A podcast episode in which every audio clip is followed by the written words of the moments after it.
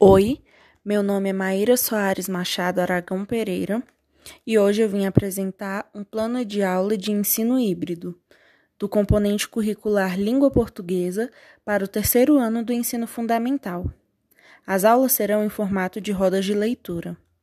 O objetivo para o docente é enfatizar atividades que busquem os efeitos do sentido dos textos multissemióticos, das atividades poéticas, das brincadeiras com a palavra e a imagem. Neste nível de leitura, espera-se o trabalho das relações entre o verbal e o não verbal, buscando a intencionalidade da produção de mensagens.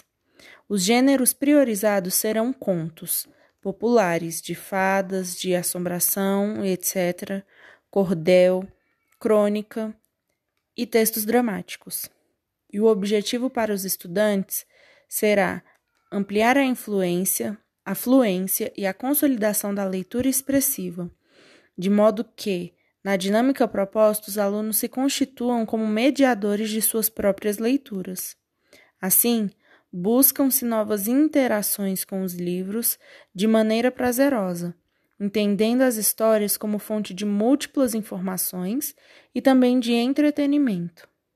Por isso, tende-se a compartilhar experiências pelo prazer da leitura tendo como foco a função lúdica, de encantamento com os textos, mas também pela criticidade, pelo escutar o outro, pelo diálogo e principalmente por meio da leitura coletiva e compartilhada. A quantidade de aulas necessárias para a apresentação desse plano de aula serão uma aula presencial e uma aula remota. Para realizar a atividade remotamente, para realizar este plano de aula, iniciaremos com, as, com a aula remota. E o primeiro passo da aula remota é realizar a leitura do texto de domínio popular, hoje é domingo. É importante que essa leitura seja realizada pausadamente e sempre dando ênfase às palavras que rimam. Ao final da leitura, apresentar o vídeo Hoje é Domingo do grupo Palavra Cantada, para que as crianças vejam que um texto pode se apresentar de diferentes formas, como por exemplo através da música, e perguntar quem já conhecia a parlenda ou se alguém da turma conhece alguma outra parlenda. Em seguida, a professora deverá dispor de imagens das palavras que rimam nessa parlenda: barro e jarro, ouro e touro, fraco, buraco. Então deverá apresentar uma por uma, pedindo que as crianças digam as palavras e depois perguntar para os alunos por que aquelas palavras parecem. Depois das respostas das crianças, a professora deverá explicar o que são rimas e dar alguns outros exemplos.